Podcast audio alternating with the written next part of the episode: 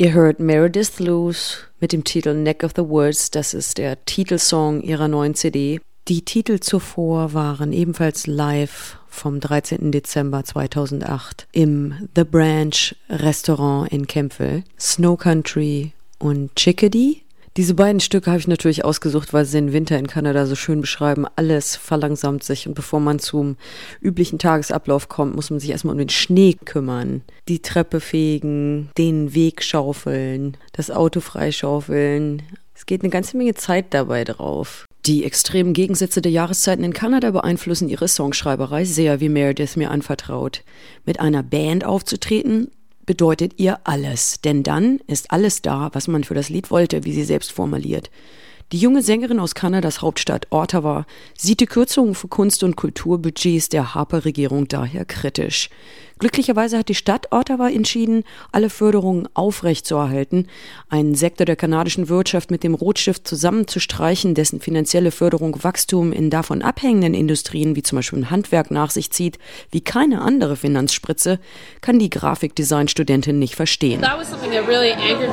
Das hat mich wirklich verärgert und ich habe dann ein Projekt in der Grafikdesignschule angefangen im Algonquin College in Ottawa. Also machte ich diese redaktionelle Illustration. Ich habe das über die Kunstkürzung gemacht. Ich habe letztes Jahr eine Förderung der Stadt Ottawa erhalten um im Grunde genommen nur Songs zu schreiben und nicht zu arbeiten. Das hat dann nicht ganz geklappt, weil ich mich entschieden habe, meine Ausbildung wieder aufzunehmen und zurück zur Schule zu kehren. Aber diesen Sommer habe ich meinen Job wieder aufgegeben und nur geschrieben, einen Monat lang. Und das ist so wichtig. Die letzte Volksbefragung hat ergeben, dass ungefähr 95 Prozent aller Künstler an der Armutsgrenze oder darunter leben. Und ich habe sicherlich nicht besonders viel Geld gemacht während dieses Jahres, wo ich an der Universität von Ottawa Philosophie studiert habe, aber ich habe das nicht weitergeführt, weil es mich nicht interessierte. Und dann habe ich in dem Jahr nur Musik gemacht und Songs geschrieben. Das war finanziell sehr stressig. Und mir wurde klar, dass ich so nicht leben möchte mein ganzes Leben lang.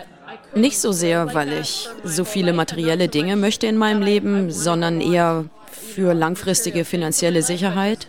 Und aus diesem Grund bin ich dann in den Studiengang Grafikdesign gegangen.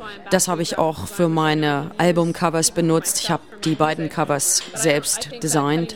Aber die Kunstförderung zu kürzen, das ist wie die Kultur aus der Gesellschaft herauszuschneiden. Das ist die kulturelle Identität. Das macht mich sehr sauer. awake, awake,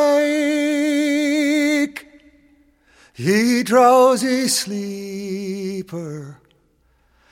How can you lie in slumber so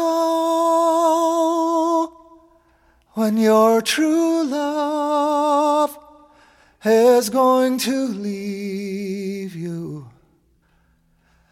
never to return no more.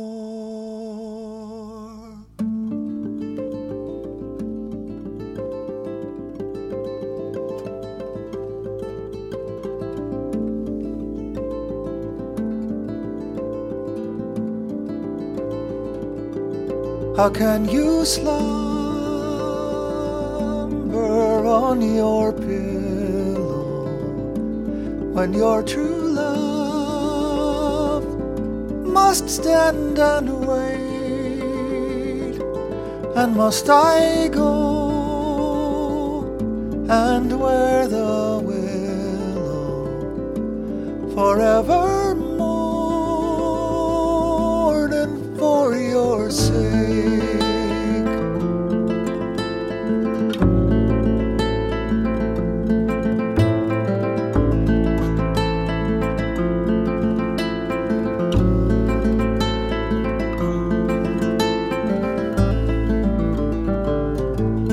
Oh, Molly dear, go ask your father if you, my love, light can be, and then return and tell me quickly, and nevermore I'll trouble thee.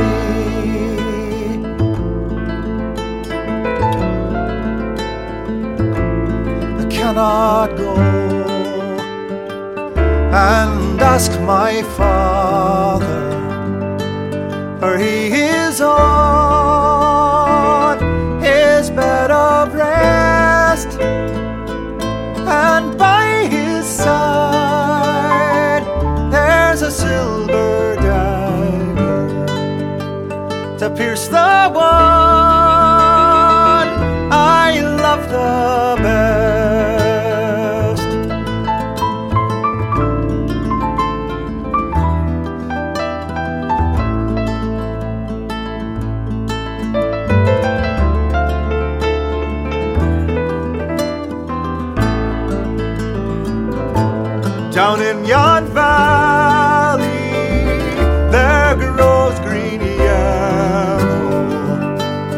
Wish that the arrow shot through my breast,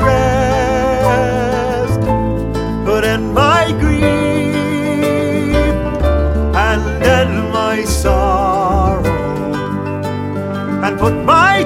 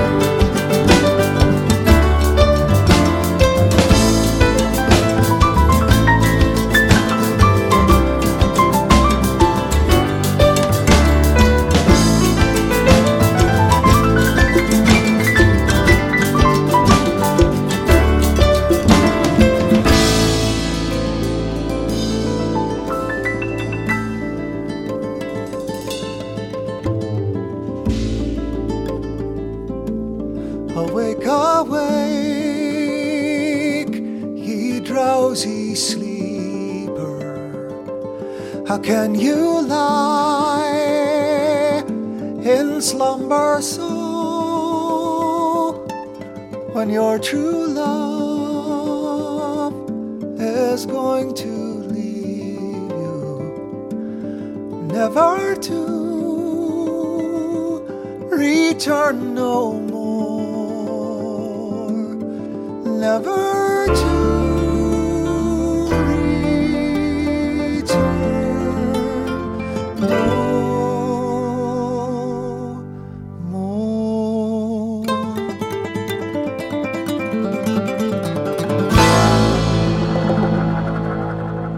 Meredith Luce scheint nicht die einzige zu sein, die frustriert ist.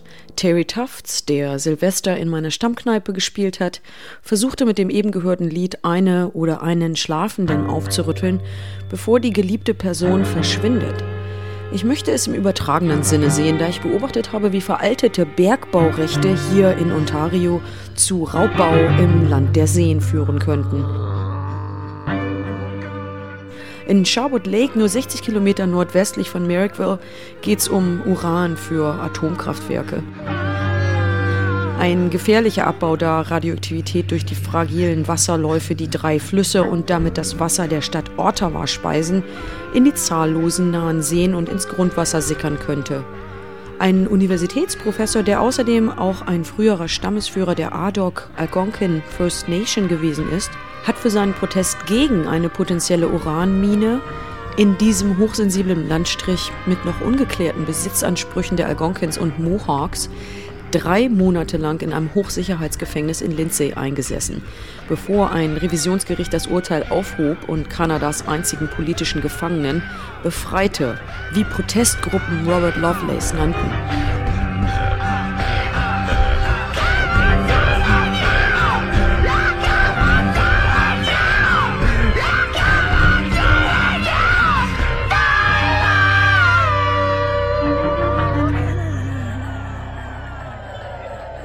Dieses Urteil ist jetzt sogar vom obersten kanadischen Gerichtshof bestätigt worden. Aus dem Gefängnis schrieb Algonquin Lovelace seinen Freunden Terry Tufts und dessen Frau Catherine Briggs diesen Brief. Dear Terry, dear Catherine, thank you for your recent letter. Every letter I receive lifts my spirits.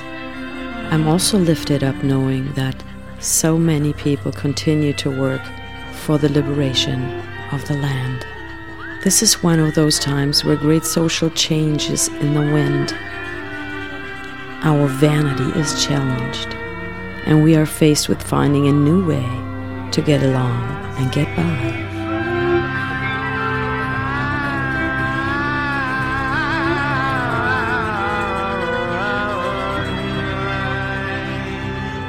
Dieses sind Zeiten, in denen große soziale Veränderungen sich ankündigen Unsere Eitelkeiten scheinen fraglich.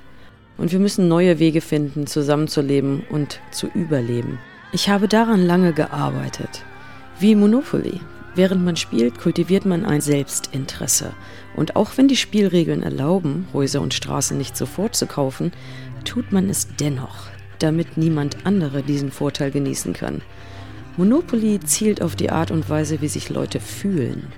Die Konsequenz aus verlorenem Spiel meistens eine depressive Stunde, vielleicht auch Ärger und dann Aufgabe und Isolation. Sogar die oder der Gewinnerin kann nicht einen echten Siegessinn empfinden, weil auch sie oder er am Ende des Spiels isoliert ist. Vielleicht wisst ihr dies. Monopoly ist von einer Gruppe von Sozialisten in Atlantic City erfunden worden – ich glaube in den 30er Jahren, um die bösen Seiten des Kapitalismus zu demonstrieren. Aber es gibt da noch einen anderen Weg, Monopoly zu spielen. Wenn alle Spieler und Spielerinnen sich einigen, Grundeigentum sofort zu kaufen, können alle es ohne Strafe oder Miete benutzen. Nach einer Runde ziehen alle 200 Dollar ein, wenn sie über losgehen, und das repräsentiert die jährliche Ernte. Wenn nun zwei oder mehr Leute auf demselben Feld landen, dann wird gefeiert, indem sie zusammen singen und tanzen. Wenn jemand auf einem freien Feld landet, dann kriegen alle Spieler und Spielerinnen ein Festmahl mit Popcorn und Eistee. Ziemlich bald haben alle Spieler so viel Spaß, dass keiner mehr das Geld benutzt. Es ist Zeitverschwendung. Und alle freuen sich darauf, mit den Mitspielern auf demselben Feld zu landen Anstelle von Kapitalisten und Politikern, die die Deals aushandeln und die Anführer sind, sind es auf einmal Musiker und Geschichtenerzähler, die am meisten respektiert sind. Ich bin sicher, dass auch die Künstler und Gärtner, Architekten und Weber ihre Talente beisteuern möchten. Lasst uns nie vergessen, sauberes Wasser ist natürlich. Saubere Luft ist natürlich. Und ein Maiskorn kann 300 produzieren, wenn man es nur in den richtigen Boden pflanzt und pflegt. Bitte, führt den Widerstand weiter. Ich weiß, dass ihr weitermacht und es sieht so aus, als wenn eure kleine Tochter uns den Weg zeigt. Miigwech, Bob Lovelace.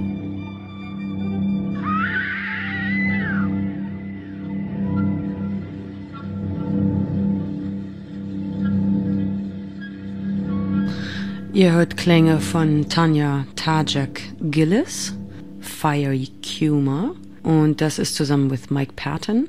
Wir haben ein Konzert anzukündigen in Glasgow, Schottland am 11. Februar in der Tramway. In Kanada, in British Columbia, in Vancouver. Das wird dann das Konzert am 3. März sein im Roundhouse Community Center.